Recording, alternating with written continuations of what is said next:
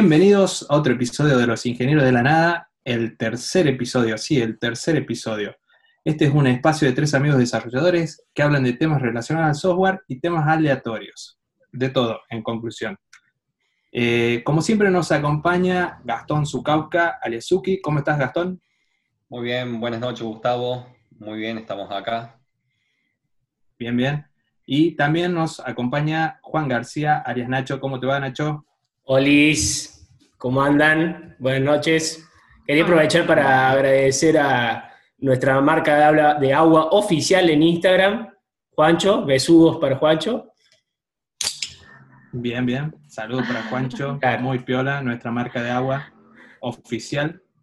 Este, bien, y quienes habla, Gustavo Loli, un saludo. Bueno, muchas gracias por estar escuchándonos. Espero que eh, puedan disfrutar este momento igual que nosotros. Bueno, en este podcast, en este episodio, vamos a estar tratando acerca del marketing. Sí, del marketing. ¿Qué sabemos de marketing? No sabemos casi nada, pero nos metimos en el tema y dijimos, bueno, tenemos que invitar a alguien que nos ayude con este tema. Así que bueno, nuestra próxima invitada es Victoria Villagarcía. ¿Cómo estás, Victoria? ¿Todo bien? Hola, ¿cómo está Gustavo, Juan, Suki? ¿Cómo están? Gracias por la invitación. Bueno, Victoria, vamos hablar del marketing. El marketing está en todos lados, está en, todas las empresas, nos rodea, pero bueno, lo llevemos al lado del software, que es donde todos estamos trabajando. Pero primero, primero antes que nada, comentanos un poquito vos qué haces, eh, qué, eh, actualmente en qué estás trabajando. Bueno, les cuento. Yo soy licenciada en comunicación social y estoy actualmente como directora de marketing en una empresa de software dedicada a, la agronomía, es una Actech, es una startup cordobesa y, exporta software a cinco países. Y la verdad es que es un laburo muy intenso porque las startups cambian las reglas del juego cada dos días. este, Y, antes también trabajé, eh, antes este, de, esta empresa, dos años en otra empresa de software que desarrollaba, bueno, tenía varias soluciones, tenía varias tecnologías con las que trabajaba y brindaba servicios, así que ya algo estoy fobiada con el software. Estás, embebida en el, en el software. Algo, eh, algo. Bueno, eh, nos vamos a poner en modo fantino. Explícanos, si podés, en breves palabras, qué es el marketing. Explícanos como un jubilado de 80 años que la máxima tecnología que tuvo fue un abaco. Este, ¿qué para, para, para, para. Me parece que vamos a hacer fantino. Para, para, para. Ah, bueno, bueno, sí, para, para, para. Vos me estás diciendo. Estamos pensando muy serio. Yo primero le querría preguntar a la mesa, para empezar a calentar los motores, por ejemplo, Juan, si fuese el protagonista de una película, si fuese el personaje principal, ¿qué, película te hubiese gustado protagonizar? Eh, buena pregunta, ¿eh? ¿eh? A ver, porque encima tengo muchas películas preferidas, pero eh, no sé si identificarme con el personaje, pero me gusta El Gran Pez, el, personaje que hace Iwan McGregor es una película de Tim Burton que se llama Edward Bloom. Eh, me gusta, me gusta mucho la película y me gusta el personaje. Tal vez, no sé si me identifico con él 100%, pero sí está bueno, por ejemplo, todo lo que pasa con el hijo y cómo transforma todas sus historias y, como que le hace creer que vive una vida de fantasía y al, bueno, no vamos a spoiler, pero está, me gusta, me gusta mucho, me gusta ese personaje, me gusta esa película. Muy buena, es interesante porque al fin y al cabo lo hacemos todo hasta cierto punto, agarramos dos o tres hechos reales y los empezamos a inflar, los empezamos a inflar y cada uno los infla un poquito más que otro. Sí, sí, sí. Siempre tiene una cuota de verdad y una cuota de fantasía, sí, tal cual. En mi caso particular, yo hubiese sido Jack Sparrow, me gusta mucho el personaje, que si te pones a verlo en profundidad un poco, es un tipo muy calculador, pero a partir de las boludeces que hace y de hacer el gracioso, el cómico, nadie lo tiene en cuenta, pero el tipo siempre tiene calculado todo, eh, no contaban con su astucia. claro, termina siendo un héroe. Gran persona. Tiene todo, todo planificado de una, digamos. ¿Vos sos ah. más controlador o sos más el, el especulador o el espontáneo de Jack Sparrow? Es, que van, de la mano un, un, poquito de ambas, pero yo tiendo a ser un poquito más calculado. Aunque si, si no fuese espontáneo, tampoco podría estar acá ahora. Claro. Claro, a mí tal cual. Bueno, en mi caso particular, eh, si me agarra, me agarra bien en frío, más o menos como la invitada que no se lo esperaba, la pregunta. Este, y bueno, yo soy más de las películas de los 90. A mí me gusta, eh, me gusta mucho Forrest Gump. No me pregunto, no me siento identificado mucho con el personaje, pero me gusta cómo, cómo fueron enganchando hitos de la historia estadounidense eh, en esa película y te logra, no sé, como que te engancha y como que se vuelve de culto. Pero, pero bueno. para el maratón? ¿Cómo? ¿Te ve bien para la maratón? Vos sabés que estaba pensando, mientras vos me decías eso, me acordaba cuando estaba corriendo y tenía la barba larga y se le acerca el tipo y dice, necesito una idea para mis remeras, para mis remeras y justo pasa un auto, un vehículo y lo llena de barro y se seca la cara con, con la remera y como que queda la imagen de ese sticker famoso que es una sonrisa. Sí. Y como que, bueno, no sé, está, está, está, muy bien pensada la película. está, está, bien hecho, está bien. Como, como anecdótico, eh, Tom Hanks gana el Oscar con esa película, si no me equivoco, y cuando tiempo después le preguntan este, qué, qué pensaba de la película, él pensaba que no iba a tener tanto éxito y la verdad que, bueno, que fue una excelente película. Es una excelente película. Sí, sí. Victoria, en tu caso, te dimos tiempo para pensar. En el tiempo que me dieron para pensar, yo creo que tengo tres respuestas. Muy bien. No porque quisiera hacer, sino porque me siento identificada en mi pasado con Rose de Titanic, porque soy de una familia ultraconservadora tengo cuatro hermanos hombres, es súper estructurada la familia, entonces es como me sentí un poquito por ahí. Más en el presente, creo que soy como Doris eh, de Buscando Nemo, porque me olvido de todo, dos segundos, me lo dicen, pasaron, no lo retengo, pero por casualidad tengo una memoria demasiado selectiva. ¿Y mm, quién me gustaría ser la Capitana Marvel, chicos? Nada bien, Bien ahí. No. no voy a agregar más nada. Menos, mal que le, dimos cuánto, un minuto. Si no, no sé. Cinco películas más. Bueno, pero bien, bien. Eh, lindas películas todas, ¿no? Eh, estamos hablando de Titanic, Buscando Nemo y bueno, los Avengers. Y en general las, las, respuestas de los cuatro compartimos, o sea, nos gustan todas las películas creo, digo, por lo menos a mí. Sí, sí, sí, sí, sí. Sí, sí, no salimos con nada extraño, ¿no? Sí, claro. Pero bueno. Este, bien, bueno, vamos, vamos encauzándonos entonces el tema. Volvamos a la pregunta inicial. Eh, eh, Victoria, aquí, ¿nos puedes explicar más o menos para nosotros, la gente que nos está escuchando, que por ahí no puede tener una idea de lo que es este, el marketing, o, ha escuchado algo, pero no, no, sabe exactamente qué es, si nos podés resumir en pocas palabras. Eh, ¿O cuál es el fin que busca? Bueno, eh, depende mucho, ¿no? Pero casi siempre el fin es comercial. Eh, la idea es intercambiar cosas. Y casi siempre es algo, producto o servicio, por dinero. El problema que el marketing tiene o la magia, más que el problema, es que vos necesitas vender sin vender. ¿Y, cómo podés vender sin vender? Eh, esa pregunta la mayoría de los empresarios no las conoce, no las sabe, no las sabe, no sabe ser, no ser autorreferencial, y ahí es en donde entro yo, y vos vas y vendes un producto contando una historia, vos ves, vas y, y mostrás determinados colores para que les resulte atractivo a la gente y de repente estás vendiendo sin decir qué es el producto. Eso es el marketing. O sea, eh, básicamente es ofrecer algo sin tener que ser autorreferencial y sin venderlo directamente. Puede ser que se venda una necesidad o una experiencia más allá del bien en sí o del servicio. Cambiando es la regla, es la regla, de hecho.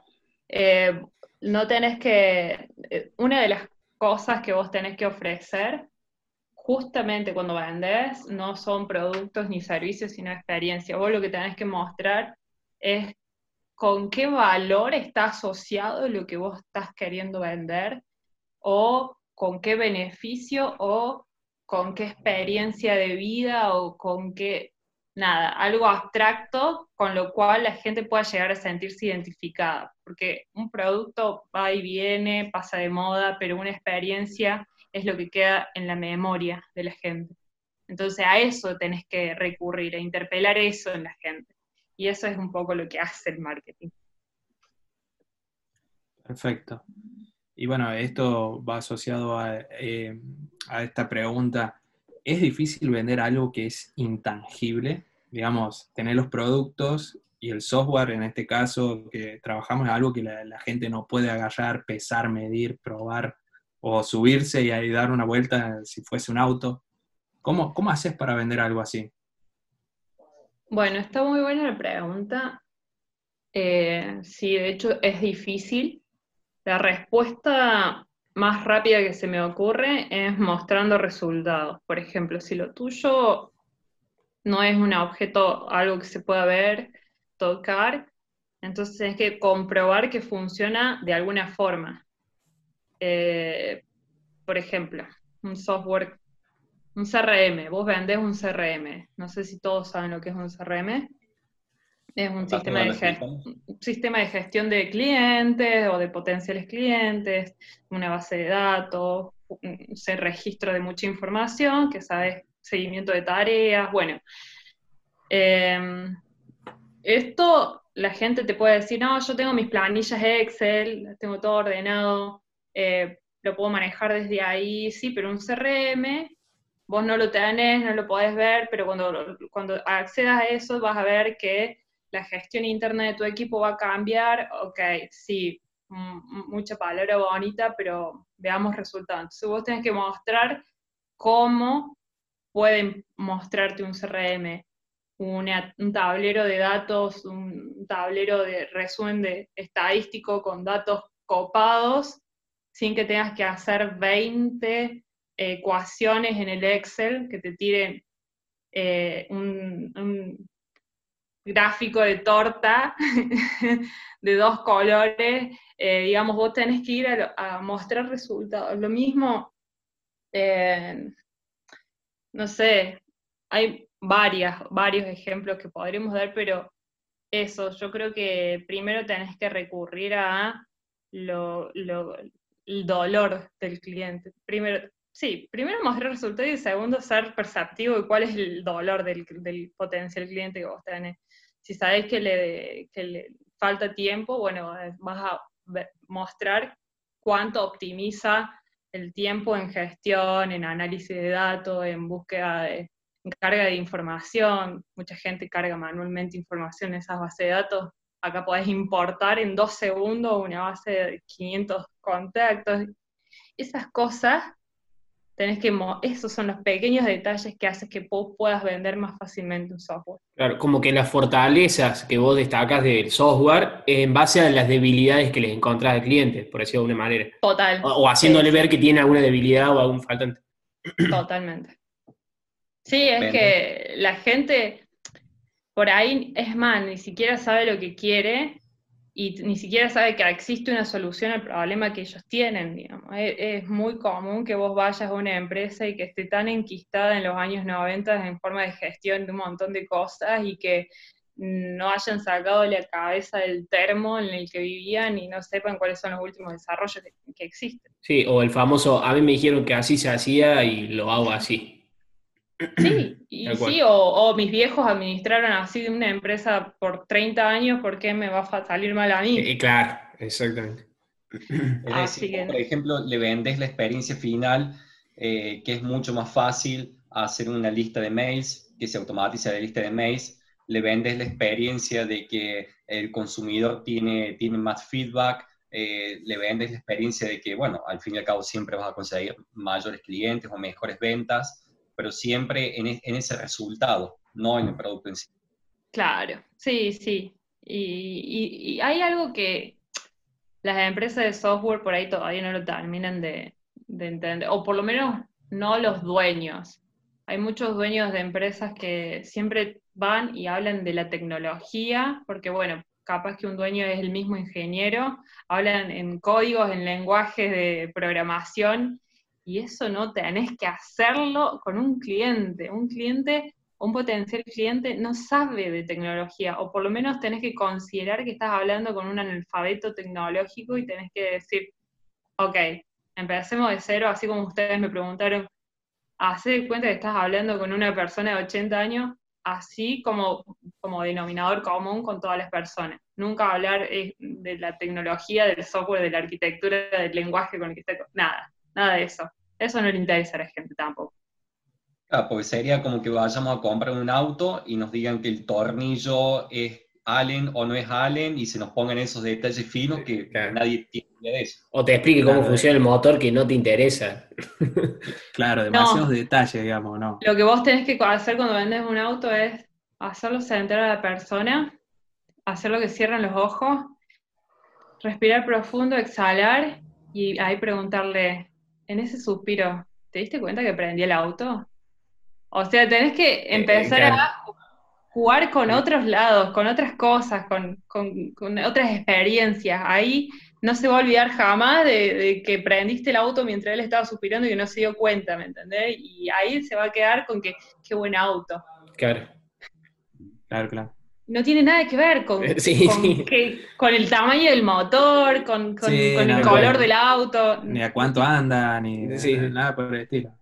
bueno, ahí vos en ese ejemplo obviamente ahí metiste una sutileza tremenda, una creatividad. ¿Cuáles serían las capacidades necesarias para alguien que ejerce la, profesión de marketing? ¿Cuáles son las, habilidades, las capacidades que, uno explota en, esa carrera? Bueno, parte de lo que un poco les estuve diciendo es poder ser un buen traductor. Porque en la empresa de software vos tenés que saber con qué está construido tu desarrollo, yo tengo que saber, como miembro de una, miembro de una empresa de software, con qué está hecha, sé, todo el software con que yo trabajo, pero yo tengo que traducir eso al lenguaje común mortal. Eso es básico, tenés que ser un buen traductor. Este, segundo, tenés que ser un innovador pero permanente en cuanto a saber en dónde está el público y perseguirlo, o un cliente potencial y perseguirlo en esos canales en donde existe o se, mueve. No sé, los últimos meses eh, sabemos que eh, el consumidor online pasó de estar más conectado eh, de celular a computadora de, escritorio. ¿Por qué? Porque está en su casa. Entonces tenés que saber que generar contenido ahora para la computadora y no en formato de teléfono. Sabes que mudó desde el Instagram a Netflix o se mudó a los podcasts. Entonces tenés que ir a buscar en esos canales, generar contenido para esos canales. Tenés que eso, ir innovando porque el público se, mueve, es fluido con la gente. Entonces, eso es como una segunda instancia. Eh, y tercero, hacer, yo creo que no, hay, no podés mejorar lo que no medís. Pruebas, test A-B todo el tiempo. Eh, esto funciona, esto no. Creo que si no, si no lo medís o no tenés alguna forma de parametrizar tus acciones, no sabes cuál es el resultado real de eso. A usted también le debe pasar algo parecido en sus laburos. En criollo, eso último que mencionaste, sería hago esto y gane 10 consumidores, hago esto otro y gane 20. Me tal cual, tal cual. Eh, el, el, ROI, el retorno de la inversión, porque marketing trabaja con, con inversión, mucha, mucho dinero. Y más en la empresa de software, en donde por lo menos un 10% de los ingresos tenés que reinvertir en publicidad. estamos hablando de los ingresos totales de la empresa. Así que eh, es como, tenés que saber en dónde estás metiendo la plata y qué resultado te está dando cada acción que haces. Está bien, todo, todo eso que, estás contando también es, muy también de la empresa de software en sí, eh, más allá de marketing, ¿no? Eh, la innovación, medir mucho, medir, medir, medir. Estamos haciendo tal cosa, funciona, listo, seguimos metiendo aquí, y si no, damos un giro y probamos otra cosa y seguir midiendo, midiendo, midiendo. Y eso eh, lo aprendí mucho eh, completamente en las empresas de software. Yo trabajaba antes eh, como también generando contenido publicitario para, para otras empresas más chiquitas en otros rubros y nunca me había programado tan matemáticamente como, como ahora. Y está buenísimo porque es... es vos sentís que eh, es, para mejor, digamos, todo esto. Pero, obvio, sí, sí, te abre, te abre, abre la cabeza a nuevas cosas, a nuevos públicos, a formas de, comprender cada acción que haces, ser consciente de eso, de que una palabrita puede cambiar todo, de que una plataforma puede funcionar mucho mejor que la otra, nada, e, eso es fantástico. Y yo decía al principio, qué molesto estos jefes que tengo, que me piden esto, que mida esto, que mida aquello, que haga un test A-B en, no sé, detalles. Y yo decía, no, me están jodiendo.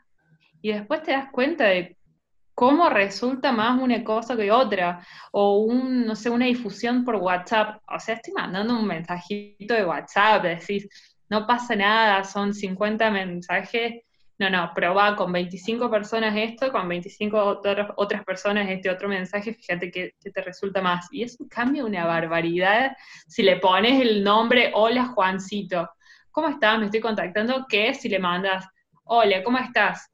¿Te responden?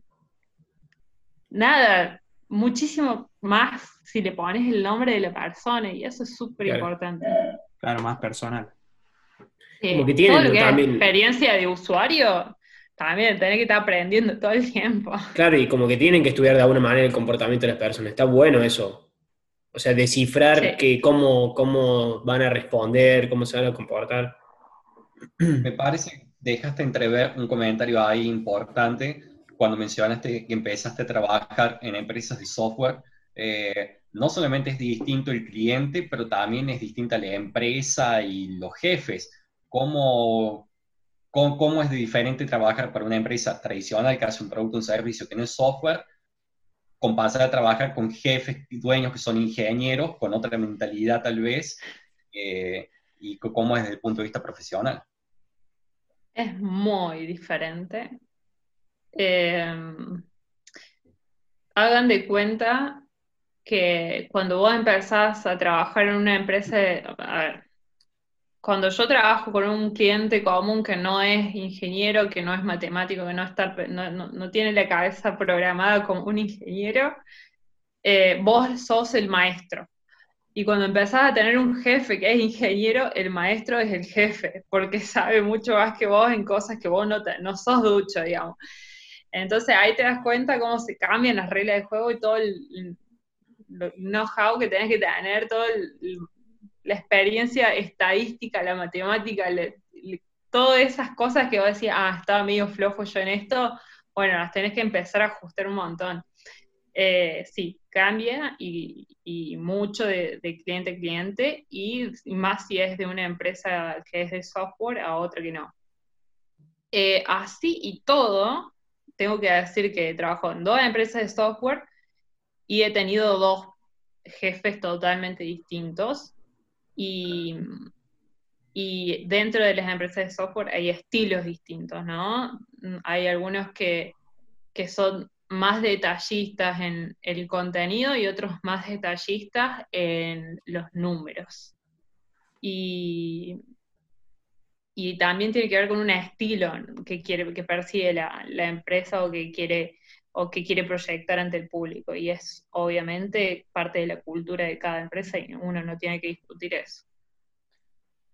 Y el momento de tener que dar resultados con, con, ese, con ese jefe, ¿no es cierto? Con ese dueño, me imagino que eh, por ahí alguien que trabaja en software te va a pedir cosas más cuantitativas eh, y vos capaz que estás, eh, fuiste a la universidad, te enseñaron siempre a hablar desde lo cualitativo. debe ser también haber aprendido una forma diferente cómo bajarle ese concepto a ese, a ese dueño, ¿no? sí, bueno, voy a contar una anécdota. Yo cuando entré a la empresa en la que estoy actualmente, venía de otra que se, importaba mucho más por lo cualitativo que por lo cuantitativo. Entonces cuando dentro de esta última, me dicen, mis jefes me hicieron como mínimo unas 10 charlas, una a una, diciéndome, eh, tenés que simplificar los, los mensajes. O sea, tenés que agarrar tu mensaje, sacarle todas las palabras hasta que le dejes cinco que se hagan entender por sí misma y fíjate, si funciona así, mándalo. Si no, no lo mandes.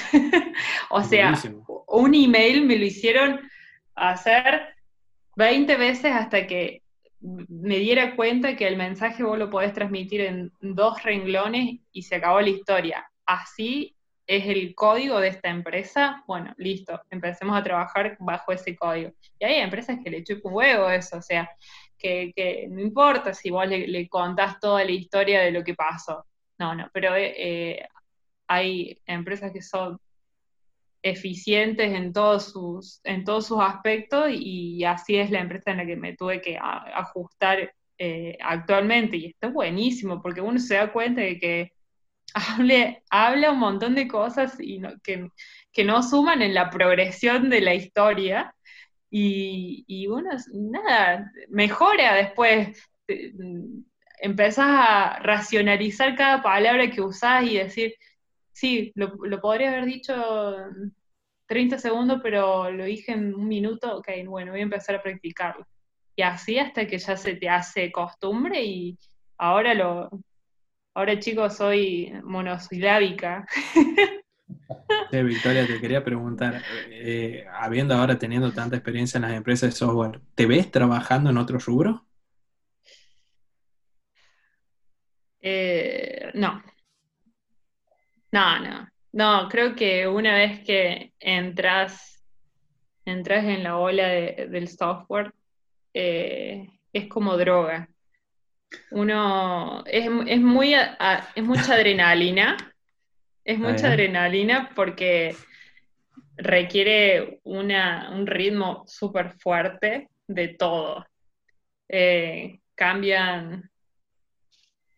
Bueno, eh, yo porque estoy en una startup ahora, que cambia de un día para el otro el presupuesto con el que contás para hacer marketing, cambia el público en dónde está, las acciones que tenés que hacer, el producto internamente, entonces tienes que venderlo un día de una forma, al otro día de otra forma, y es chico, un trastorno, pero pero si... pero suena como un desafío lindo, ¿no? Pasa que eso, está bueno cambiar, y eso creo que motiva a que uno permanezca en su trabajo, porque cuando uno se aburre es cuando empieza a buscar otros niditos. Y así uno no se aburre en una empresa así que está todo el día, que te está exigiendo desafíos nuevos. Yo creo que eso es la magia de, las empresas estas. Bueno, lo que, lo que estás diciendo le pasa a los desarrolladores que nos estén escuchando, eh, lo van a comprender. Eh, eh, este, uno de los principales quizás motivos por los que cambian de empresa es pues simplemente el hecho de que se vuelve monótono el trabajo, una rutina, y bueno, es hora de partir y buscar nuevos desafíos. Y que vos lo puedas tener no sé, ahora en tu trabajo actual, está buenísimo porque te mantiene siempre al vilo de hacer cosas nuevas y experimentar cosas nuevas. ¿Y ustedes? Eh, ustedes no tienen opción. No. ¿Trabajarían en otras cosas? No, tenemos la opción de un trabajo tranquilo nosotros. No, pero sí me parece que eh, es un patrón que se da, que se repite en nuestra profesión, de que eso de buscar el desafío constante está bueno. Eh, de hecho, una cosa que hablábamos en otros episodios de que es común, es más, en el primer episodio lo hablamos, de que cambiemos mucho de laburo, a veces para mí se debe a eso, que llega un momento que tenés un techo o no encontrás nuevos desafíos. Y como nosotros por ahí, eh, gracias a Dios, dado el contexto, la situación, sobre todo en este país, eh, por ahí es, más fácil cambiar de laburo, eh, simplemente lo hacemos y vamos en busca de una nueva tecnología, de un nuevo lenguaje, de una nueva forma de laburar. Entonces, sí, sí, eso se hereda en nuestra profesión. Sí, sí, llega un momento donde... A mí lo que se da, lo que se da mucho, lo que se da mucho en nuestra profesión son las charlas frikis que tenemos en los breaks de café, eh, la charla, la charla todo, durante todo el día entre box y box. Ahora me pregunto cómo será para alguien totalmente ajena a esto, de golpe trabajar con estos nerds. Hago una aclaración, capaz que esa sea la droga, capaz que las charlas estas así medio voladas sean la droga sí, la empresa de software. Bueno, pero eso depende también de, que todo el equipo esté en esa sintonía, ¿no? Porque a veces tenés algunos que son mala onda y otras veces que, no sé, que cada uno está tan metido dentro de su cronograma Mm, que no se, no se sale ni para, no corta ni para ir al baño, boludo, ¿qué, qué onda? Eh, y a mí me recopa, es más, una de las tareas mías en mi laburo es mantener el, la fiesta, el alma activa dentro de, todo el equipo de trabajo, entonces yo me engancho al toque en todo eso. Si hay after, es más, yo propuse el after office a las 5 de la tarde, o sea, cerveza los viernes, eh, por favor, temprano, cortemos todo, porque si no, no se vive. Así que ¿Dónde, ¿Dónde estás trabajando, che? Ah, o sea que a las 5 a las cinco de la tarde se corta y van todos por una cerveza a algún bar.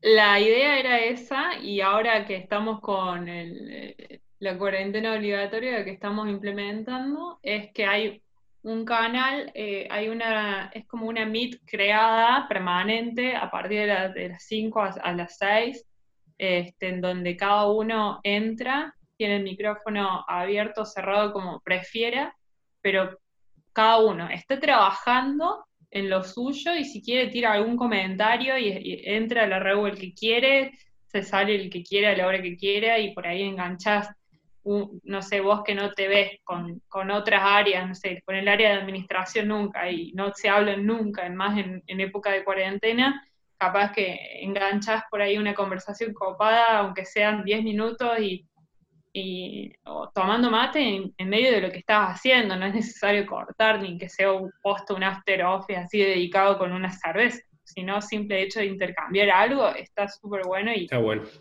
amerita eso. En mi laburo lo plantearon eso también, está, muy bueno. Eh, eh, ¿Cómo es el, la meeting? ¿Lo tienen todo el día, digamos, básicamente, casi todo el día?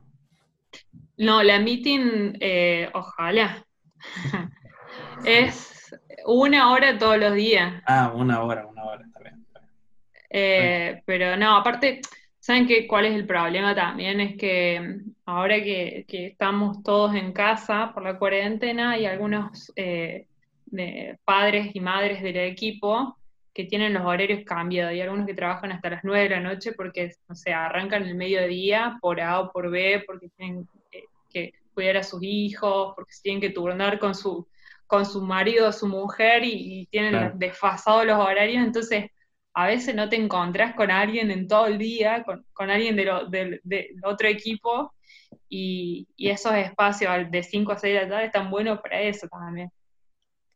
Y me pregunto, ya sea en estas meets o antes, y posiblemente a, posterior, como volvamos a la vida real, ¿Te has topado con charlas nerd? ¿Te hacen, te hacen preguntas interesantes?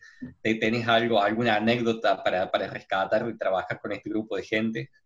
Sí, sí, sí. Yo, tuve un colega em, que trabajaba en la empresa que, em, querido Chung, que siempre metía cada frase, cada pregunta, no, era muy eh, participativo en todas las reuniones, pero en todas las que estaba, cuando decía algo, metía una pregunta incisiva, pero esas que te van al hueso, sin filtro, y que no te pregunta sobre cuál es tu comida favorita, te pregunta sobre, no sé, cuál fue la experiencia que cambió tu vida, a qué edad te diste cuenta que eras infeliz, o sea, cosas así. Y vos decís, no, chabón, esto me, estás preguntando como para que me pegue tres tiros en la 100, no sé qué onda. Buenísimo, vos estabas pensando en lanzar una campaña de marketing y, de, golpe te planteas toda tu vida y... Claro. Te voy a mi casa. Más o menos, pero está buenísimo. No, sí, hay charlas interesantes. Eh, yo pensé que todo el tiempo iban a estar charlando de, no sé, cómics, eh, películas de, de, Star Wars. de Star Wars, de lo que fue. De Marvel. Iban a estar hablando de programación, de, cosas así, y resultaron ser más profundos que nosotros, que los mortales comunes. Resultaron ser más sensibles, más profundos, más, no sé, enigmáticos, pero también, no sé, tienen otro, otra manera de, Estoy dudando comunicarse. estoy dudando de ese after a las 5 de la tarde, ¿eh? porque si voy a una cerveza que me pregunten todo eso, este, nada, está bueno, está bueno. Eh, qué sé yo, eh, eh, lo que tienen, o sea, todas las empresas de software, se volvió muy popular todo este tema del after office, o sea, creo que no conozco a nadie que trabaje en una empresa de software que no participe de un after office. No sé si en los otros rubros así desconozco completamente. Son más, son más hortivas en los otros rubros, me parece. Apa, bueno. Así nos dejan de seguir muchas personas. No, no sé si serán buena onda o no. O sea, no. Yo creo que ah, toda mi vida trabajé en relación de dependencia en una empresa de software, así que no puedo opinar mucho de las otras empresas. Espero que sí, que sean tan copados como nosotros.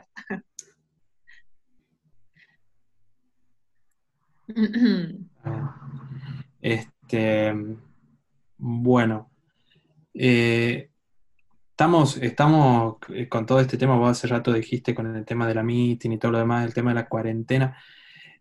Siempre que hablo con, amigos de trabajo, eh, con mis amigos, con desarrolladores, gente con la que trabajo actualmente también, siempre hay algo que extrañan de ir a la oficina. ¿Vos tenés algo particular? Por ejemplo, yo lo que extrañaba mucho y que terminé comprando fue una silla cuando me di cuenta que esto iba a estar para rato, dije, chao, venga, pago la silla y, y, y, mi espalda me lo... Sí. Quiero ver foto de esa silla porque seguro no supera la que yo me compré. Apa, bueno, mira, para la gente de YouTube, ahí está atrás el respaldo, se ve. Se ve el respaldo. Y, me, y me, parece, a mí... Gamer. ¿O metiste un bruto micrófono también? Ah, venía con la silla, venía con la silla. Sí. Terrible. Eh, bueno, bueno, ábrense los chistes, por favor.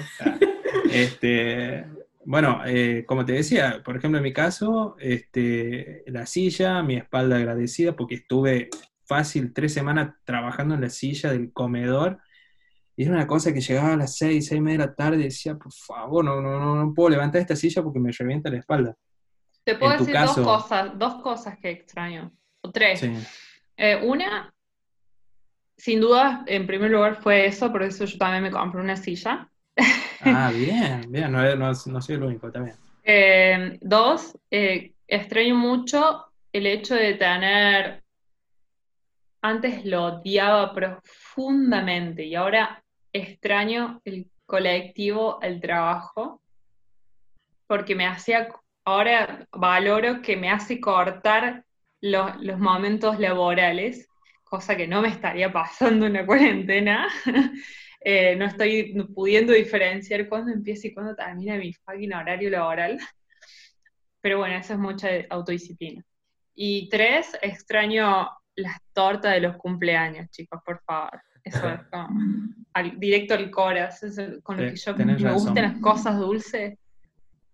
Bueno, eh, para la gente que no es desarrolladora y que no está escuchando, eh, es muy, pero muy normal que cuando cumplís años la empresa te, te compra una torta y se juntan todos, te, te cantan el, cumpleaños feliz y vos incómodamente tenés que sonreír ante las cámaras para las redes sociales.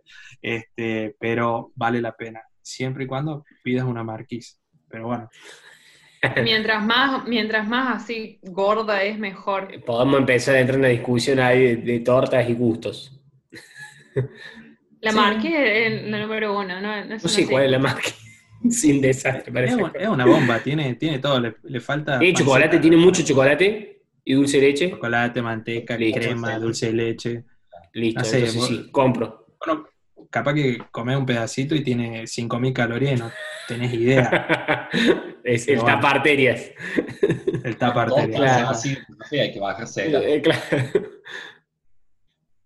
Termina después con los ojitos, no te dormí más.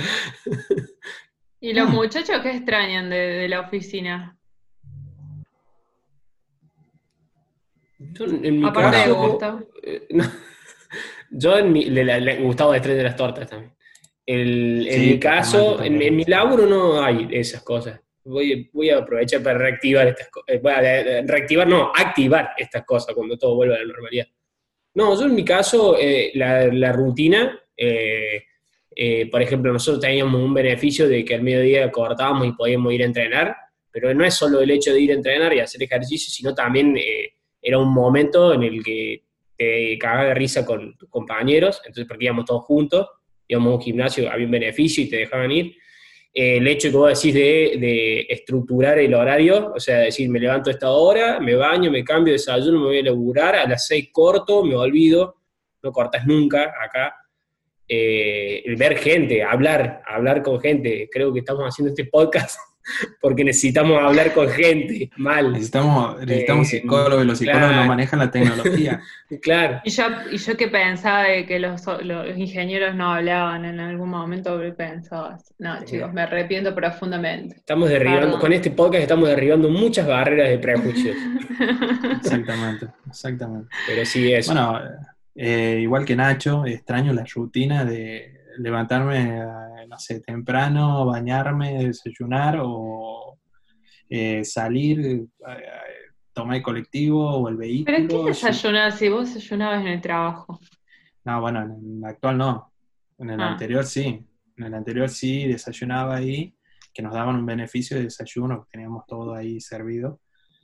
y bueno, en el actual no, así que es más, eh, del anterior al actual cambié 180 grados, el anterior iba caminando, en este tengo que o tomar un colectivo o allá el vehículo y...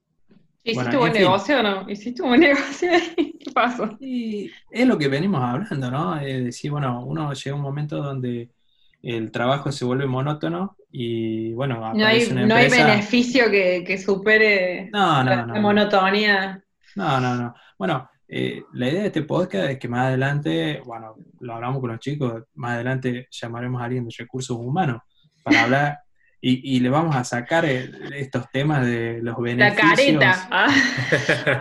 los beneficios estos de a ver qué, opinan. Pero, en fin, extraño la, rutina del trabajo, como decís vos, eh, en ese ida y vuelta vos te desconectás un poco porque lo que estás pensando es llegar a tu casa, que se vea a tu familia, a tus amigos, lo que sea. Este, eh, extraño, extraño mucho eso. Este, me pasa como Nacho que no, no puedo cortar, digamos, llega a las 6 de la tarde y es como que me queda carburando la cabeza con algo que estaba haciendo y qué sé yo, cuando me llega un rato a la noche retomo, pero porque tengo la cabeza en eso. Este, bueno, y esta pregunta quizás eh, no las puede responder mejor nuestro amigo Gastón Suki, porque, bueno, él trabaja de manera freelance y él no, está yendo a una oficina y trabaja hace mucho tiempo así. Gastón, ¿cómo haces para manejar todo esto? La cuarentena es su estado natural. Exactamente. Ah, así es, totalmente. Eh, para mí, ¿qué cuarentena? Bienvenidos a mi estilo de vida. Yo hace, yo hace ya dos años y medio que no voy a una oficina, eh, pero realmente una de las cosas, extraño pocas cosas, obviamente por ahí el viernes, eso de empezar a remolonear a las 3 de la tarde y decir el viernes ya está perdido, y ya empiezas a, ver la pared, tomar demasiados cafés para a las, a las cinco y media estar apagando todo e hiciera el primero en la cervecería. Vamos, abran, abran, que ya son las seis. Eso se extraña totalmente. Extraño particularmente, yo me iba y me volvía caminando al centro, pues estoy más o menos a una distancia cerca. Extraño ir caminando y esos 30 minutos que me tomaba son los que te despejan totalmente, como mencionaste vos, Victoria, de que empiezas a estar pendiente de que tengo que cruzar el semáforo, si no me, hacen bosta, tengo que esquivar a estas viejas que andan boludeando, y ya todo ese ejercicio, primero un ejercicio físico de agilidad total. En vivo. Esquivar la baldosa rota, esquivar a los boludos en la calle, eh, pero segundo, y llegas totalmente despejado a tu casa de golpe llegas a tu casa y son, son otras otras Venís pensando en, uy, habrá comida, me sobró comida en mediodía, empezás a pensar en otras cosas, no sé, en mirar el clima, ves el clima, ahora ni siquiera sé si hace frío o calor, qué mierda pasa en el universo. Tal cual. Y qué increíble cómo empezaba a valorar esas cosas, ¿no? Que no las valoraba antes. Queda muy filosófico ahí, pero es la realidad. Y después hay otra que por ahí muchos de ustedes pierden, pierden la noción, pero el hecho de uno tener que estar en su casa todo el tiempo trabajando, que como verán el horario laboral se extiende, eh, uno por ahí dice, tengo que hacer un trámite, tengo que hacer una compra, tengo que hacer algo, y ya es de golpe tener que salir de casa para ir al centro o a ir a buscar eso, cuando uno de golpe era totalmente natural de decir, estoy en el laburo, ya vengo 15 minutos, me voy a buscar esto a dos cuadras, o salgo 10 minutos antes del laburo de la oficina y paso por, paso por el negocio. Detalles así se extrañan. Obviamente no, no compensan para nada la comodidad de laburar en casa y de ahorrarse ese tiempo, pero son, son detalles, son detalles que pasan desapercibidos. Sí, y una pregunta así como para los que, que todavía trabajamos en empresas, cuando vuelve la, la normalidad, y vuelva a la vida de oficina, ¿volveremos a las oficinas realmente? Porque ya se comprobó y con crece de que sobrevivimos cada uno con su laburo desde casa. En lo personal, yo, soy un, yo soy un gran defensor de empezar a meter más home office, no solamente en, en la industria del software, hay muchas profesiones que pueden laborar desde su casa, no al 100%, ya lo hemos discutido, lo seguiremos discutiendo. Algunos creen que cuatro días en casa, uno en la oficina, dos días en casa, tres en la oficina. Y para según la profesión será el, eh, será, el balance más correcto. Pero seguramente yo pienso que ahora para a, medida que se vuelva a la normalidad, no van a decir volvemos todos a las oficinas y volvemos a hacer 100 en cada oficina. Capaz que irán escalonando vamos los lunes, los miércoles y los viernes, lo del documento impar, los de tal área, 3 y 3, eh, y también, pero está bueno como de golpe para muchas empresas la tecnología y la modernización vino y les pegó una cachetada a, raíz de las circunstancias, porque había incluso nuestro, que somos pioneros, los del software, que estamos con la tecnología, que estamos con lo moderno, con lo ágil, la cantidad de empresas de software que odiaban y que los jefes, los dueños, eh, no querían que uno labure desde su casa, porque pensaban que eso era... ibas a quedar dormido, hay que derribar mitos también en eso, ¿no? Porque nosotros que estamos en, en empresa de software y que ya veníamos con la filosofía del home office, estamos acostumbrados, pero hay empresas que para la situación esta era totalmente nueva y pensaban que no iban a poder sobrevivir dos días eh, sin controlar a sus empleados a ver si estaban cumpliendo con el horario y nada, ahora están dándose cuenta de que eh, no están pagando alquileres, no están pagando, no sé, impuestos a, nada y, están logrando mejores resultados de sus empleados. Es muy bueno este empujoncito. Yo iba a decir eso también, o sea, además de todo lo otro que mencionamos, a mí me llegó el dato de esta semana que en la empresa donde yo laburo se dieron cuenta que se ahorraron un montón de guita eh, en impuestos y en alquiler por la gente que lo está dando los edificios. Es una locura eso, pero que- estábamos viviendo en la prehistoria con respecto a, a lo que es la dinámica laboral. Y también Sí. me parece que desde el punto de vista de la gente en general, muchos se han tenido que amigar con el home banking, con hacer las compras de supermercado online, con pa- comprar las cosas en Mercado Libre, con comprar por Instagram, por Facebook. Eh, de golpe también le ha llegado la, la modernización y la digitalización a un montón de gente. La gente analógica. Totalmente, y es una forma nueva de hacer negocios. Está bueno que lo vean los comerciantes, que lo vean los dueños y que lo vea también la gente común, el consumidor.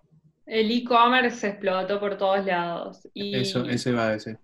y también de la mano del e-commerce, tengo que decir yo como, como marketinera, que todo lo que es marketing online explotó por todos lados. Yo no solamente trabajo en relación de dependencia haciendo marketing, sino también trabajo freelance y los, la- los pedidos de presupuesto me llovieron en esta época. Y vos decís, che, pero en serio es para tanto. Y, y sí, era un montón de gente que no tenía ni idea de lo que eran las redes sociales y que necesitaba ayuda para saber cómo hacer subsi- subsistir sus negocios en esta época. Claro. Es que, es que también, como para agregar lo que estás diciendo vos, este, hay, mucha, hay muchos comercios que son chicos que se han dado cuenta de que si no se convertían de cierta manera, eh, iban a desaparecer. Es la verdad, eh, la, la mayoría de los comercios chicos tienen costos fijos quizás demasiado grandes, alquileres, empleados, y si te pones a pensar, vamos, ¿cuántos? ¿50 días? No sé, no, no- ya ni los cuento. Eh, poquito 60. 60 días, imagínate. Son dos meses. Entonces, eh, si no te convertís, no empezás a generar de algún lado valor, este, vas a tender a desaparecer. Y, lo, y, y digo que rubros que completamente tradicionales, como, no sé, yo que en mi empresa tengo clientes que son productores agropecuarios, que el productor dueño de campo está en el campo usualmente. Chicos, tenemos más ventas ahora que, que antes de la cuarentena. Y vos decís, sí, bueno, sí, el productor también consume online y, y tuvo que adaptarse a ahora también estar menos en el campo, más conectado con internet, más haciendo reuniones virtuales, gente de 60 años que no sabía lo que era el Gmail, eh, de repente son unos duchos en las meetings y es fantástico que haya pasado esto. Para mí, eh, para mucho es como una catástrofe y, y realmente hay muchas empresas que están en, en quiebra y la verdad que es para lamentarse porque la están pasando mal mucha gente, pero, pero hay, hay que también verle el lado bueno que, que nos obligó a readaptarnos, a buscar nuevas formas y, y- y a reinventarnos, ¿no? Sí, tal también hay una observación y tal vez un deseo. A medida que se hagan las cosas un poquito más de forma digital y no tan presencial, como decía Juan, que se achican los costos en muchos casos, ojalá que también los precios de algunas cosas vayan bajando. Yo pongo un ejemplo que me parece totalmente irrisorio. Vos pedís algo por Rappi, por pedido ya, por Globo, un lomito, una pizza, una milanesa, y te sale igual que te la traigan a tu casa, más el costo de envío, que ir a comerla al restaurante.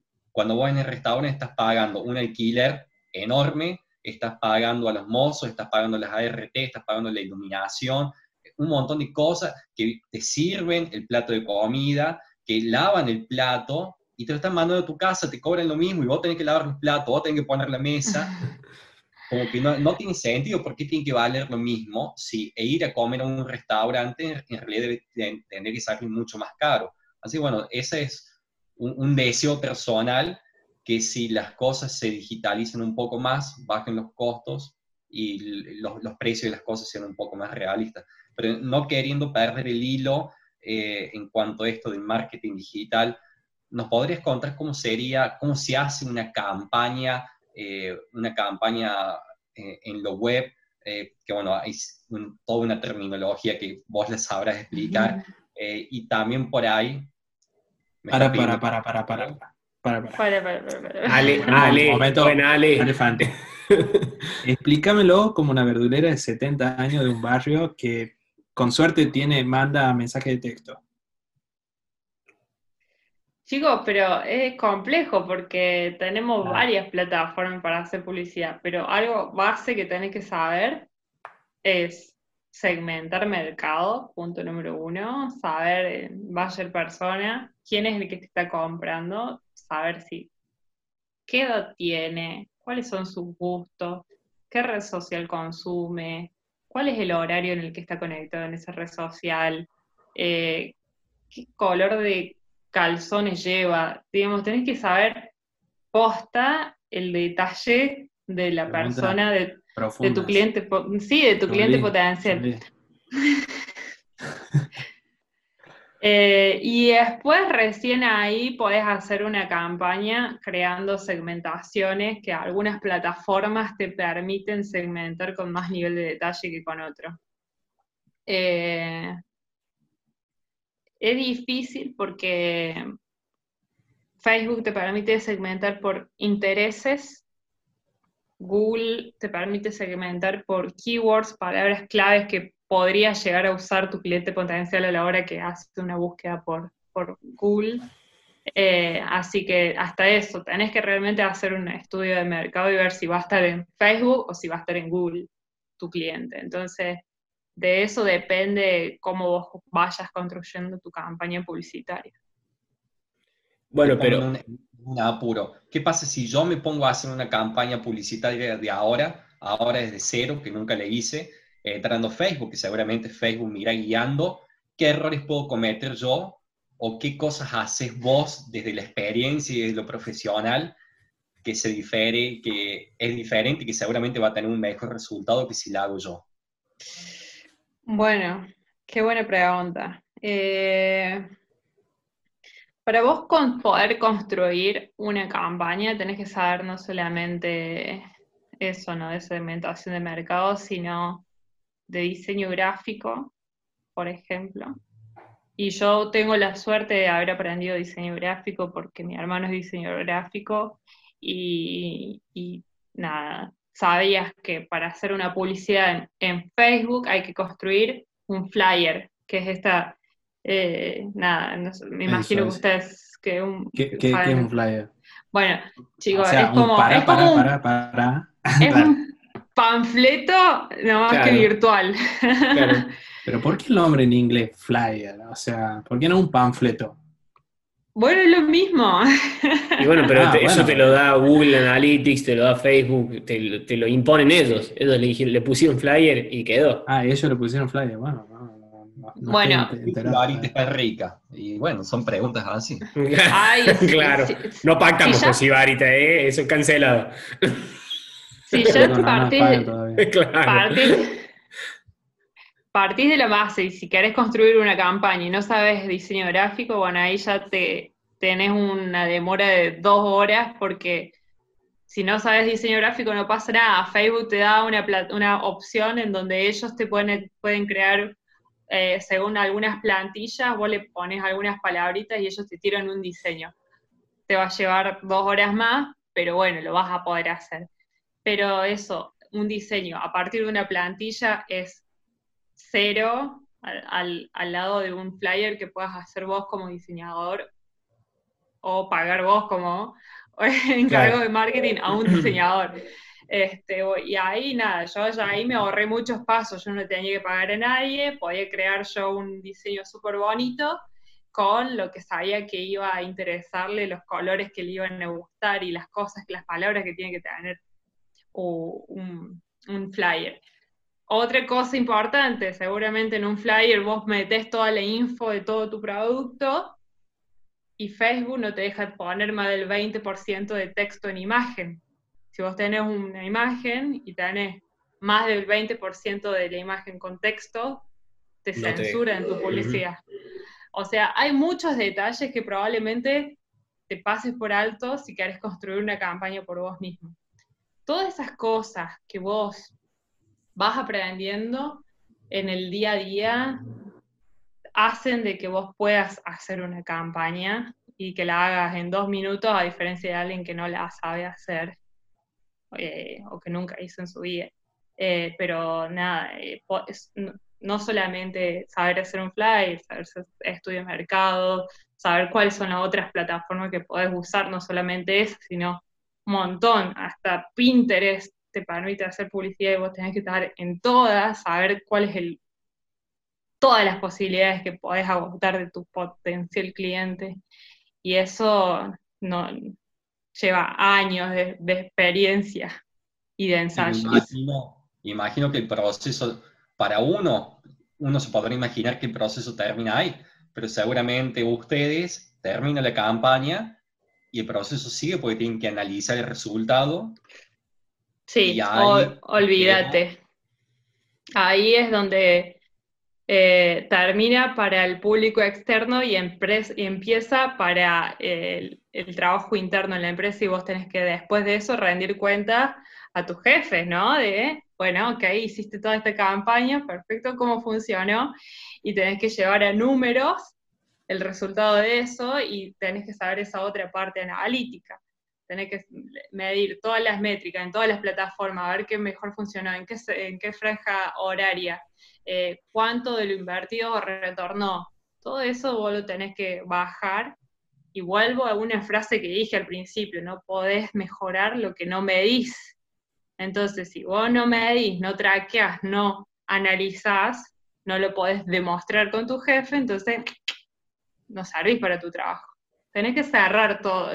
Esto, la vida es como sabia, es muy, eh, está pensada para que todo sea circular el trabajo, si no cierra... Tiene un ciclo de vida eso, digamos. Pero, y, con eso, si me ocurre o pienso, digo, hay como un punto a punta, o sea, este ciclo de vida, que de alguna manera se podría segmentar, o sea, vos podrías eh, crear la campaña, eh, crear los flyers, o sea, hay una parte de diseño gráfico, hay una parte que le tiene que meter cabeza, hay una parte que analiza los números, otra parte que, que obtiene esos resultados, digo, eso, eso, esas tareas se pueden separar, pueden intervenir varias personas, es mejor que lo haga una. O sea, vos, vos haces todo el punto a punta. No, no, no. Actualmente yo no hago todo el punto a punta y tampoco daría abasto en una empresa que vende en cinco países. Claro. Eh, yo tengo un, eh, actualmente tengo un asistente y trabajo con una empresa tercerizada que está haciendo las campañas publicitarias pero siempre con la segmentación que los estudios de mercado que hacemos internamente le damos. Eh, hay una bajada ahí de manera directa y ellos nos retroalimentan con todo lo que es eh, no solamente la campaña publicitaria, sino la configuración de esas campañas, la, eh, ¿cómo se dice cuando unís haces un input de una plataforma a la otra, ay, no me sale la palabra.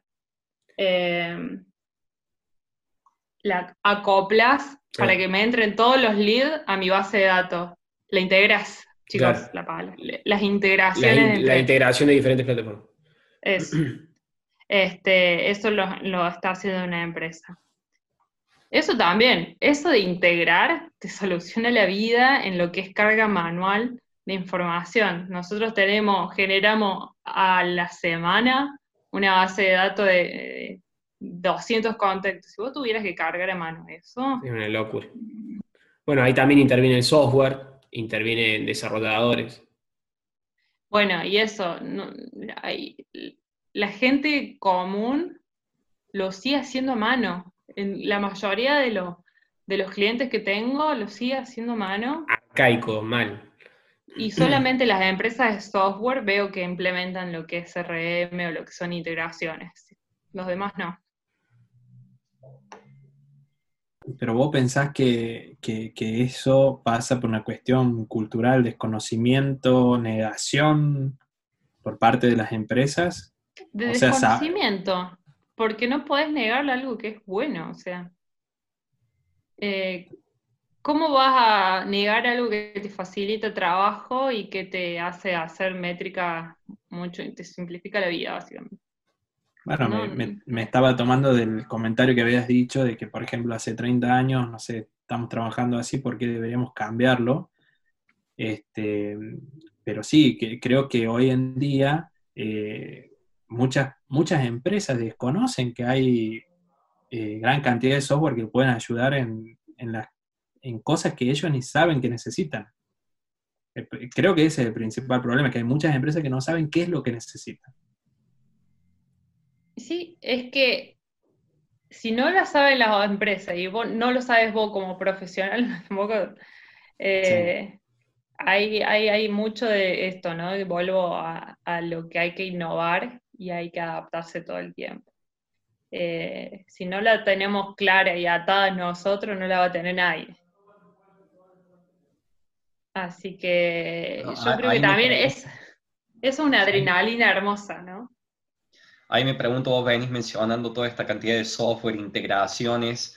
Eh, son muchos los distintos sistemas, ya mencionaste, bueno, las plataformas, las redes sociales, pero aparte otros tipos de software, imagino que utilizas mucho en cantidad y también una cuestión de que se irá mucho en costos. De golpe, si necesitas trabajar con tanto software y dependiendo de la empresa, una pyme o no, si puede abordar esos costos o si prefieres trabajar con otras tecnologías. ¿Qué experiencia tenés al respecto? Mucha, y te puedo decir de que así como hay software muy costosos, la mayoría tienen su versión PYME, que es gratuita. Así que no existen peros para esto. Eh, posta que desde plataformas que te permiten hacer campañas de email marketing hasta CRMs existen de manera gratuita si vos tenés un pequeño equipo y lo podés usar y hacer métricas muchas mejores que de la que podrías llegar a hacer con un Excel. Así que, no sé, eso lo dejo a tu criterio, diría Jelinek. Y también, bueno, también siempre hay una oferta de mucho software libre, open source. No sé si te ha tocado trabajar con ese tipo de, eh, software. Sí, eh, sí, y en la empresa, en las dos empresas en las que trabajé, eh, son fanáticos del open source. Y, por ejemplo, me tuve que acostumbrar o tuve que pasar de Windows a Linux. Ay, chicos, qué dolor de cabeza fue esa experiencia. Yo decía, no, yo no voy a trabajar acá, listo, prefiero renunciar antes que, que a tener que aprender. Y yo dije, no, ¿cómo voy a decir eso? Aprendí, aprendí la fuerza y, y, por ejemplo, de yo que trabajo, trabajaba en, los inicios con diseño gráfico, todo el paquete Adobe que está en Windows, eh, no lo podés, no está disponible para el Linux, y entonces yo decía, no, no puedo hacer los diseños, le decía a mi jefe porque no, no tengo el programa que necesito para, para Linux. Bueno, tiene que existir un programa de diseño que soporte Linux, así que fíjate cuál es y aprende a usarlo no, no, es que lleva tiempo. Imagínate que me llevó un año aprender el paquete Adobe, no voy a poder aprenderme en dos semanas para hacerte un flyer en una, herramienta nueva. Sí, lo tuve que aprender y chicos, creo que me voló la cabeza poder tener una experiencia como esa y decir, sacar la, la casa del termo en el que está uno metido, porque realmente uno se tiene que adaptar a todas las situaciones y si no conoces otras herramientas te limitas, te cortas las piernas vos mismo. Así que... Eso, te quería preguntar. Eh, siempre hay una curva de aprendizaje que lleva tiempo y esfuerzo. Este, eh, vos decís que las herramientas de, Windows o en este caso el paquete de Adobe eh, son mucho más fáciles de aprender que las de Linux son mucho más responsive, ah, son mucho más... Eh,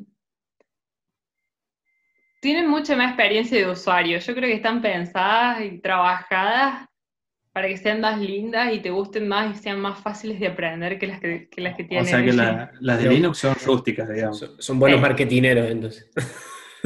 Está bien, está bien. Y, bueno, te pregunto desde conocimiento, en, lo que es diseño gráfico, marketing, en, en las universidades, en los colegios terciarios, este, ¿qué, enseñan? ¿Enseñan en los paquetes estos de Adobe o algo de software libre también? No, no, enseñan nada de software libre eh, y dependiendo qué, qué terciario universidad hagas, te enseñan el paquete Adobe. Como universidad pública no te lo van a enseñar, como universidad privada te lo van a enseñar. Eh, yo no lo aprendí en la universidad, yo aprendí porque mi hermano es diseñador y fue a la... Pasamos el chivo a la metro. Ajá. Este, pero y, ahí, le usaban. No, ahí usaban eh, otros programas. Después él, como de coletazo, un profe le dijo, te recomiendo que uses el paquete Adobe y mi, mi hermano lo, empezó a chusmear y ahí aprendí, se volvió ducho y después me pasó todos sus conocimientos, le chupé el cerebro y me los quedé yo. Pero, pero sí te enseñan cosas más copadas en, en las universidades privadas. Hay un detalle también que no es menor y que seguramente abundaremos en esto otro, día, eh, otro día. Cuando uno empieza a trabajar de forma profesional y las pymes y las empresas grandes mucho más, estamos sujetos a la, a la ley de software, que significa que te cae una auditoría y vos no podés tener nada pirata eh, si estás laburando comercialmente. Eh, lo que implica multas, implica que te cierren temporalmente, perder un montón de tiempo de laburo. Entonces, eh, bueno, no es un tema menor de golpe que bajen una filosofía de decir, vamos a usar software libre o por costos o por una filosofía propia, o vamos a usar este paquete que es comercial y lo vamos a pagar, ¿verdad? Pero bueno, eh, sería un lindo tema para, para abundar en otro momento. Yo te quiero hacer una última pregunta, algo que está por ahí muy en boga hace, hace mucho tiempo. La gente lo dice muy sueltamente, pero que capaz que ya ni siquiera sabemos qué significa el SEO. Eh, cuando uno habla de posicionamiento, y que hoy es totalmente importante, porque si tu resultado no está en los primeros cinco resultados de Google, no existe para el mundo, me parece. ¿Qué experiencia tienes con eso?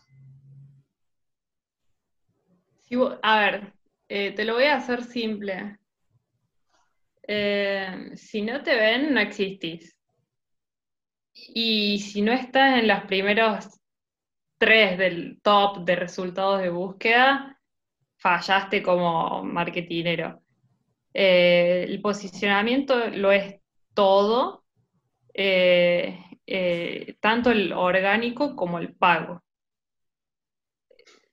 SEO es muy difícil de lograrlo, pero hay un trabajo muy fino desde la creación de la página web que vos tengas en cuanto a titulación, subtítulo, hasta las imágenes que vos cuelgues en tu página web tienen que tener un fucking título y hay gente que lo sube con números, letras y guion bajo y guion medio y no, chicos, todo, todo tiene una lógica en la que vos tenés que construir un producto que sea 100% rastreable, que, te, que te posicione en todas las búsquedas de mejor forma. Y, ahí hay mucha gente que no tiene en cuenta eso y que no hace sus páginas web o no genera contenido pensando en eso y se pierde de, estar en la mente de sus públicos justamente porque pierde el posicionamiento. Eh, pero es un temón para estar. Para, para, para, para. Un segundo, se nos riega, todo está tentado. Estoy hace un rato haciendo así. Explícame o sea, más o menos en burdas palabras, ¿qué es el SEO? Para, alguien que no tiene la más remota idea, que hay mucha gente que nos escucha que no son del palo del software, y vos decís SEO, SEO Con ese, ¿no? página. Porque el SEO es... Claro. Este, en una página web, ¿qué, significa el SEO y qué, función o qué, qué es lo que hace? Es cuando las búsquedas que vos haces por internet figures entre los principales resultados. Vos googleas algo, por ejemplo, googleas casas y que te salga una publicidad de horizonte primero, significa que tiene un muy buen posicionamiento y eso es que tiene muy buenas formas de llegar a ese puesto y esas formas de llegar a ese primer puesto en los resultados de búsqueda es que hizo una configuración muy copada tanto de construcción de página como de construcción de campañas publicitarias. O sea que podemos decir que hay una penalización si no tenés un buen SEO, o sea, no vas a aparecer en los primeros puestos si no haces bien los deberes. ¿Y, eso es solamente eso o si tenés guita y la pones toda también salís primero? en los resultados de búsqueda. Está muy bueno porque están los resultados de búsqueda orgánico y están los resultados de búsqueda pago. Están los dos resultados y en los dos tenés que saber competir. Ah, bien. Y, funcionan en paralelo. Si vos tenés mucha plata, vas a salir primero en los resultados de búsqueda pagos porque vas a invertir y vas a poder estar bien posicionado a nivel monetario porque tenés cintura para hacerlo y si no, orgánicamente vas a poder lograrlo con una buena construcción de páginas, keywords y otras cosas. Que haciendo eso también te ahorraría plata. Totalmente. Sí, señor. Perfecto. Una última pregunta, pero ya para terminar de una forma más relajada. Es tu segunda última pregunta. Es tu segunda última pregunta y seguimos así. así atento. Yo me, me pregunto, Victoria, cuando estabas en la universidad, ¿Pensabas que iba a terminar trabajando con gente como nosotros? no, para nada. Es más, no sabía ni qué iba, primero que no sabía qué iba a estudiar y menos después de que, de que estudiara licenciatura en comunicación social iba a terminar al lado de ingenieros. O sea, porque un comunicador social lo que a la gente se le ocurre la gente se confunde mucho. Primero dice trabajo social, comunicación social son dos cosas que nada que ver, porque comunicación social es una carrera relativamente nueva, pero está asociada con el periodismo. Y como trabajar de periodismo está radio, tele, gráfica, está como muy alejada de lo que es el mundo del software. Este, no, tampoco ni yo me lo imaginé, yo pensaba que en algún momento iba a terminar trabajando en, algún diario, pero bueno, a menos que sea digital. Eh, no. pero, pero no, nunca me imaginé terminar trabajando en, el mundo del software y creo que es una linda y grata sorpresa que me dio la vida porque eh, no me veo, si me preguntas, ahora trabajando en otro rubro y es muy raro eso. Más para mi profesión.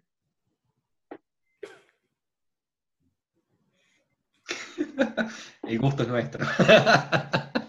Perdón, perdón, hay unos problemas técnicos, Gustavo. Perdón, perdón.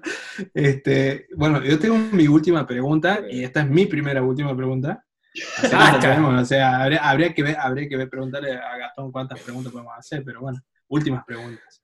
Eh, eh, es una pregunta que, bueno, la hicimos en el, primer episodio y está buena. Si vos no estuvieses haciendo marketing, ¿qué estarías haciendo ahora? ¿O, dónde te hubieses visto en, otra profesión, algo, otro trabajo? Eh, instructora de surf en las Islas Canarias. Buen laburo, ¿eh? Saca la pasear. Sí, dale. En las Filipinas. Yo creo que, mm, que, sin duda, si, no estuviera trabajando ahora en software, eh, en, un, en un momento se me cruzó ser mochilera y estar haciendo vida de, no sé, cuasi hippie, conociendo el mundo, que creo que a más de uno de nosotros se nos ha cruzado por la cabeza. Este, y, pero si vamos a posta una profesión así, no, creo que otra carrera que hubiera elegido, que de hecho hice eh, un intento, era ciencias políticas y nada, fue como, no me gustó. Este, pero diplomacia, todas esas cosas, es como, hoy no me veo. Pero en algún momento te interesó. No, no, sí, pero yo creo que era más un tanteo para ver qué onda. Igual todavía estamos a tiempo de hipearla, ¿eh? De irnos. de backpacker. Va, ahora tenemos cerrada la frontera. sí, no, sí, es cierto. Eh, pero bueno. Pero bueno. Pero dijo algo muy curioso, eh, esto de ir a una playa y, y todo lo demás. Creo que no sé cuántos son con los que vengo hablando que por ahí siempre tienen en el software, ¿no? Hablando de, software desarrollador diciendo, ¿cómo no, cómo no suelto todo? Me voy a vender coco en una playa, en el Caribe. Y me dedico a vender cocos y, no sé, helado y el famoso queso asado y toda la, historia. No sé si es algo que alguien contó y se viralizó ahí y todo el mundo opina lo mismo.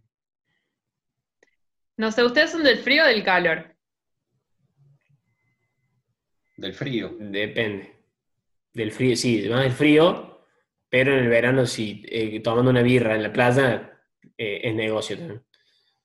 No, entonces Sí. si dijeron del frío como primera respuesta, chicos, no van a estar en- partiendo coco en una playa nudista. Se, se lo pierden ustedes. ¿Por qué no? ¿Por qué nudista? O sea, estamos agregando cada vez más cosas. Este, bueno, en fin, Nacho, ¿vos tenés alguna última pregunta? No, no, no, lo ¿O dejemos ahí, dos o tres preguntas porque ya hicimos suficientes últimas preguntas. más? Bien. Bueno, es- entonces estamos llegando al final de este episodio. Eh, hemos decidido titularlo La chica del marketing. ¿Está bien? O sea, las chicas del cable, las chicas del marketing. Bueno, por ahí puede sonar bien o no, más o menos. Estaba Eh, mejor el señor de los gatillos. Sí, sí. Entonces vamos a buscar otra película. Bueno, vamos, lo vamos a replantear antes, eh, antes de subirlo, pero bueno, no, no, no sabemos marketing con qué película, bueno, en fin. Eh, bueno, espero que, le- eh, que hayan disfrutado de este episodio. Este, nos pueden seguir en las redes sociales, en Instagram, eh, arroba los.ing.nada, este, y en YouTube nos pueden seguir con, eh, nos buscan directamente Los Ingenieros de la Nada. Y, eh, bueno, Gastón, dale nomás. Bueno, una última pregunta. Pero No. no, para, para, para, para. Para, para, para. Para hacer con la mano así, bueno, para la gente que de YouTube que nos vea, es el Fantino. Dale nomás. Primero, agradecer a todos los que nos han seguido en, en el Instagram y nos han dado el apoyo. Muchas gracias a esa tienda de lencería aleatoria que nos empezó a seguir. Uno de los primeros seguidores, entre los Sí. 10, 20 seguidores.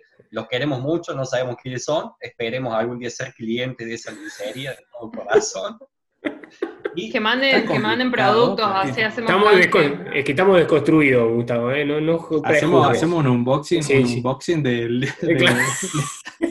Claro. necesitamos más seguidores para el canje. así que, Claro. por favor, compartir.